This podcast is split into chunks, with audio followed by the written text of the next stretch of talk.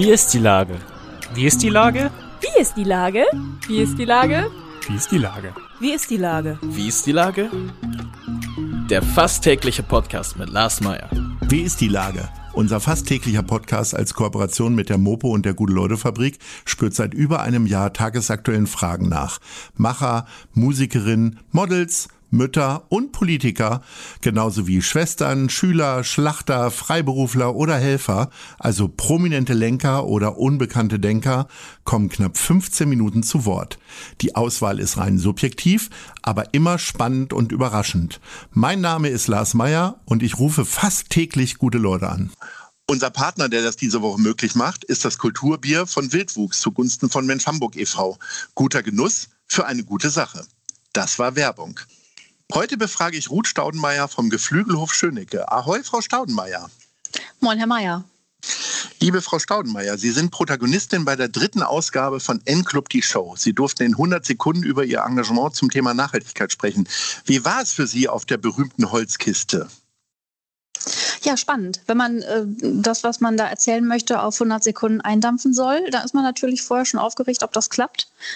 Ähm, ich habe es zwei, dreimal vorher ein bisschen geübt und dann ging das auch ganz gut. War toll. Vielen Dank für die Möglichkeit. Die meisten haben tatsächlich Angst vor der berühmten Glocke, die einen manchmal ins Wort fällt, aber bei Ihnen war das ja alles sehr zeitgemäß. Das haben Sie gut hingekriegt. ähm, jetzt reden wir mal darüber, worüber Sie gesprochen haben. Also nicht alle werden wissen, der Geflügelhof Schönecke, was das ist. Äh, erzählen Sie mal ganz kurz was zur Historie. Ja, die Historie ist ungefähr ein bisschen über 100 Jahre.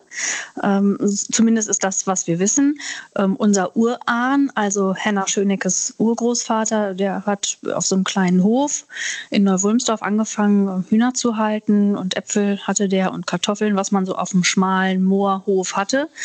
Und damit ist er zum Markt gefahren, wie ganz viele aus ähm, dem Süden Hamburgs. Der Süden Hamburgs ist ja traditionell, mm, ich sag mal so, der Speckgürtel, der die, die Stadt versorgt. Kiste der Stadt ja, sozusagen. Ja, tatsächlich. Ja. Also rund um mhm. Hamburg sitzen ja die Erzeuger, die diese Stadt ernähren. Ne? Das ist mhm. Nachhaltigkeit also schon immer gewesen, wenn man so möchte. Und ähm, der fuhr immer nach Harburg auf den Wochenmarkt. Und dort ist quasi, da steht quasi die Wiege unseres Betriebes. Viele werden uns von dort kennen.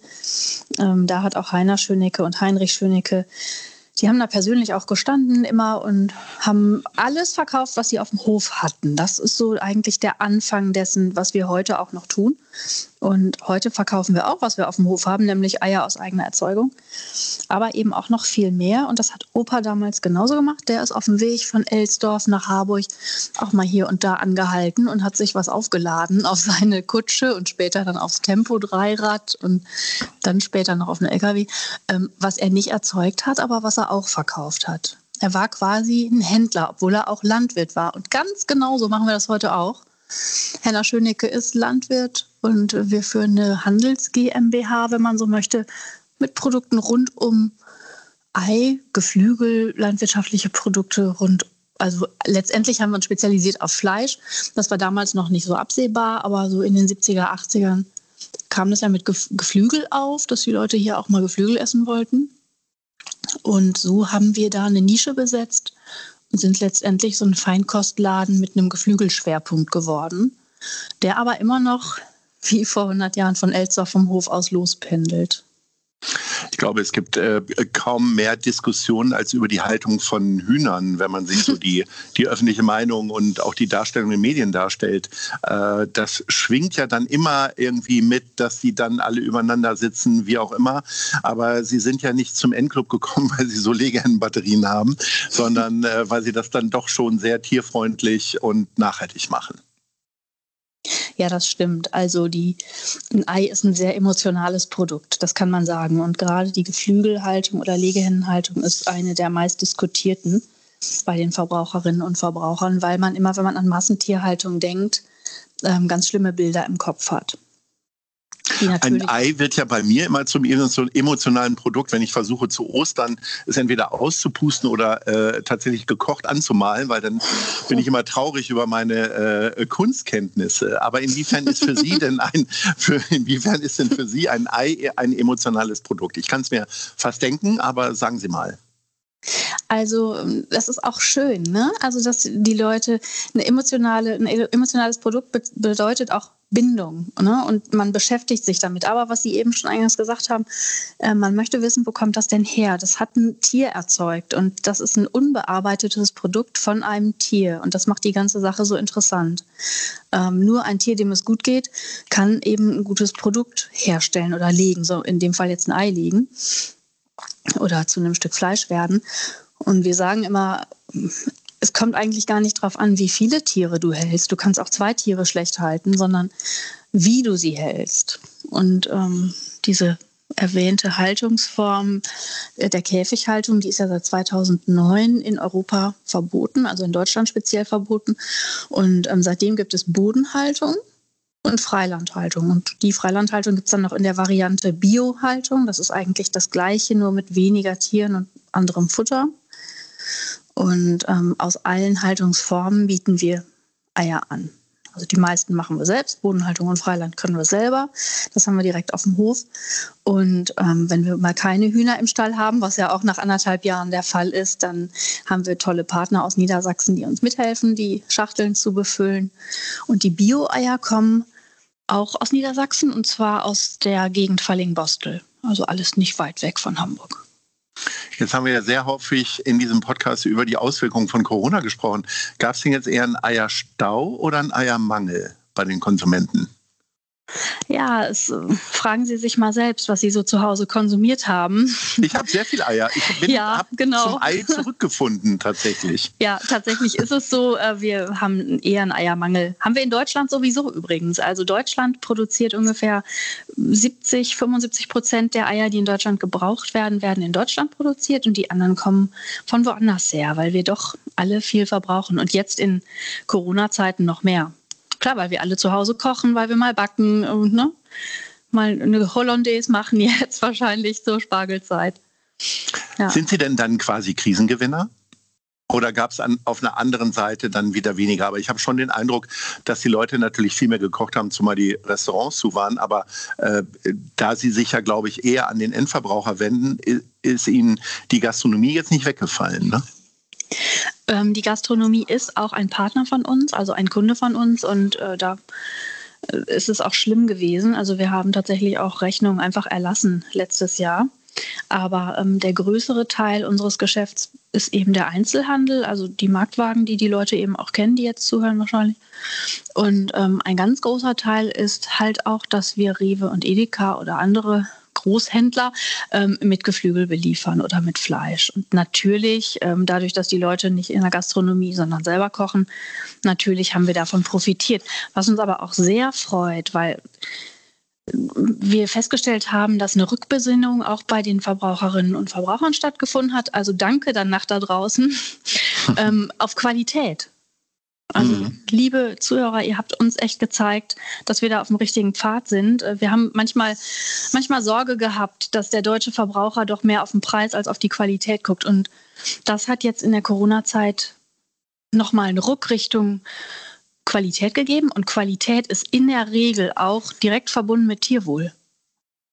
Das ist eine schöne Entwicklung. Das ist ja eine Entwicklung, die wir auch beobachten. Als wir vor 14 Jahren den Endclub gestartet haben, äh, war Nachhaltigkeit eher was für Leute, die sich das leisten konnten. Dann kamen Richtig. die ganzen Discounter, die haben mit äh, Bioware, die den, das Siegel vielleicht nicht immer so verdient hatten wie andere, wie Demeter oder ähnliches, äh, den Markt komplett überschwemmt. Und mittlerweile gibt es da, glaube ich, tatsächlich eher eine Ausgewogenheit. Und der, der Kunde ist tatsächlich auch äh, tatsächlich besorgt darum, um die Herkunft und so weiter und ist dann wahrscheinlich bereit. Ich weiß nicht, wie, wie viel teurer ist ein Bio-Ei als ein normales Ei? Was ist da der Unterschied? 10 Cent? Ja, ungefähr. Mhm. Hm. Naja, und das ist ja bei Eiern und äh, ich sag mal, das ist ja ein tolles Produkt, ist das ja nun auch nicht so viel. Klar, in Prozenten sind es dann doch 20 Prozent. Aber mhm. ähm, wie ist das denn ähm, tatsächlich? Wann haben Sie das denn für sich entdeckt? Also sind Sie da auf dem fahrenden Zug aufgesprungen oder ist das schon seit 20, 30 Jahren dann so, dass Sie da drauf geachtet haben? Ähm, eigentlich haben wir, muss ich jetzt mal uns loben, eigentlich mhm. haben wir das mhm. schon immer gemacht, weil wir ähm, wir leben davon, dem Kunden was anzubieten, was er, also heute zu finden, was der morgen will.